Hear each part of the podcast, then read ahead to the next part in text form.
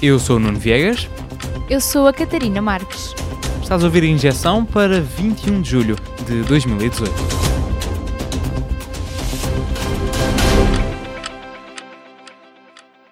Israel é a pátria histórica do povo judaico e nele ele tem um direito exclusivo à autodeterminação. A frase é parte da nova lei do Estado-nação de Israel, a lei básica. É equivalente a uma mudança constitucional e é uma mudança que declara Jerusalém como capital completa e una e o hebraico como a língua oficial. Significa que o árabe perde o estatuto de língua oficial, mas Israel recusa oficialmente dividir Jerusalém com a Palestina. Os palestinianos também reclamam a cidade como capital. Depois da lei ser aprovada, vários deputados da lista conjunta árabe abandonaram o Parlamento enquanto gritavam apartheid. Um dos deputados palestinianos abanou uma bandeira negra, anunciava a morte da democracia em Israel. A União Sionista disse que a lei era racista e um fomento ao nacionalismo. A Human Rights Watch fala num regime de discriminação institucional e de abusos sistemáticos dos direitos humanos. Acrescenta: a lei do Estado-nação serve só para tornar constitucional a política israelita dos últimos anos, a supremacia judaica sobre os palestinianos. Por estes anos, as marés estão a mudar em Cuba. O país está pronto para uma revisão constitucional. As reformas prevêem a entrada de investimento estrangeiro, a existência de propriedade privada e até a criação do cargo de primeiro-ministro. Mas a maior mudança no sistema político é talvez a limitação do presidente a dois mandatos de cinco anos cada. O projeto vai ser debatido entre hoje e segunda-feira e pode ter de ir a referendo. Espera-se que tudo esteja decidido até ao final deste ano. As reformas são levadas a cabo pelo presidente Miguel Díaz-Canel.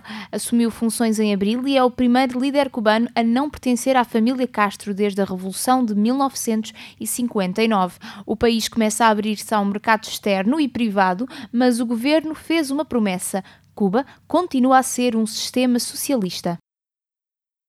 O governo espanhol prometeu uma resposta para o problema da Catalunha. A região declarou independência em outubro do ano passado, depois de um referendo local. Em resposta, o governo espanhol de Mariano Rajoy, do PP, suspendeu a autonomia da Catalunha e organizou eleições extraordinárias. Agora, o novo presidente espanhol, Pedro Sánchez, do PSOE, sugere um referendo a um novo estatuto da autonomia da região. A ideia é que a Catalunha continue a ser parte de Espanha, mas mudam os moldes legais. Como é que mudam? Isso fica para outra injeção. Ainda não estão fechados os detalhes. Uma coisa já se sabe, o Prémio Gulbenkian Internacional deste ano distinguiu o meu direito de te dizer quem ganhou o Prémio Gulbenkian Internacional deste ano. O meu e o de todos. Foi galardoada a Article 19, uma ONG de defesa da liberdade de expressão. Os prémios nacionais foram para a Associação O Espaço do Tempo, para o projeto É uma Casa, Lisboa Housing First e para a cooperativa Copérnico. Em Pedrógão Grande, uma distinção que ninguém queria. Houve irregularidades no processo de reconstrução das casas ardidas no ano passado. A investigação é da revista Visão. O presidente da Câmara de Pedrógão Grande, Valdemar Alves, e o Gabinete Operacional de Recuperação e Reconstrução são acusados de uso indevido de fundos. O resumo é simples. Dos 10 milhões de euros em donativos foi desviado meio milhão para reconstruir casas ou outros edifícios que não se qualificavam para o apoio. Uma das irregularidades está relacionada com a recuperação de casas que não funcionavam como primeira habitação. Os proprietários mudaram a residência fiscal depois do incêndio. Também se recuperaram edifícios abandonados que, antes do incêndio, já eram ruínas. Agora foram transformados em casas. Ou seja, instituições como a Cruz Vermelha ou a SIC Esperança podem ter recebido informações falsas validadas pela Câmara Municipal e pela Comissão de Coordenação e Desenvolvimento Regional do Centro. A comissão é intermediária entre os municípios e as entidades públicas públicas e privadas e responsável pela instrução dos processos, afirma que não detectou qualquer irregularidade. Mais a sul, na capital, houve bloco central para descentralizar. PS e PSD aprovaram novas leis para a transferência de competências para as autarquias e mudanças à Lei das Finanças Locais. São peças-chave no processo de descentralização.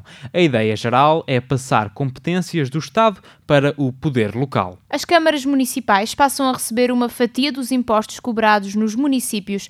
Também há agora um fundo de financiamento da descentralização, tudo para dar condições às autarquias de ter responsabilidades mais diretas em áreas como a saúde, a educação ou a cultura. Mas a lei não passou sem polémica. A Federação de Sindicatos da Função Pública, a Frente Comum, diz que a iniciativa é inconstitucional. Afirma que é uma municipalização de responsabilidades que têm de ser do Estado Central.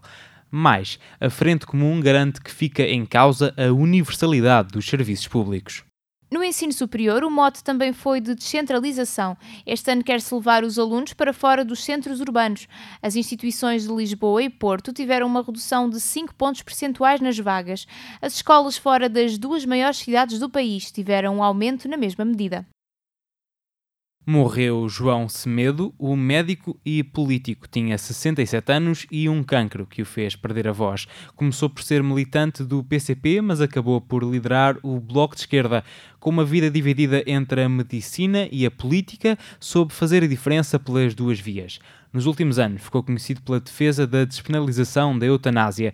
Escreveu ainda o livro Salvar o SNS, uma nova lei de bases da saúde para defender a democracia, com o advogado e político António Arnaud, considerado o pai do Sistema Nacional de Saúde e também recém-falecido.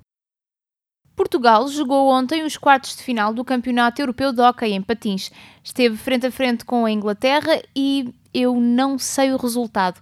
À hora de fecho desta injeção, a eliminatória ainda não tinha acabado.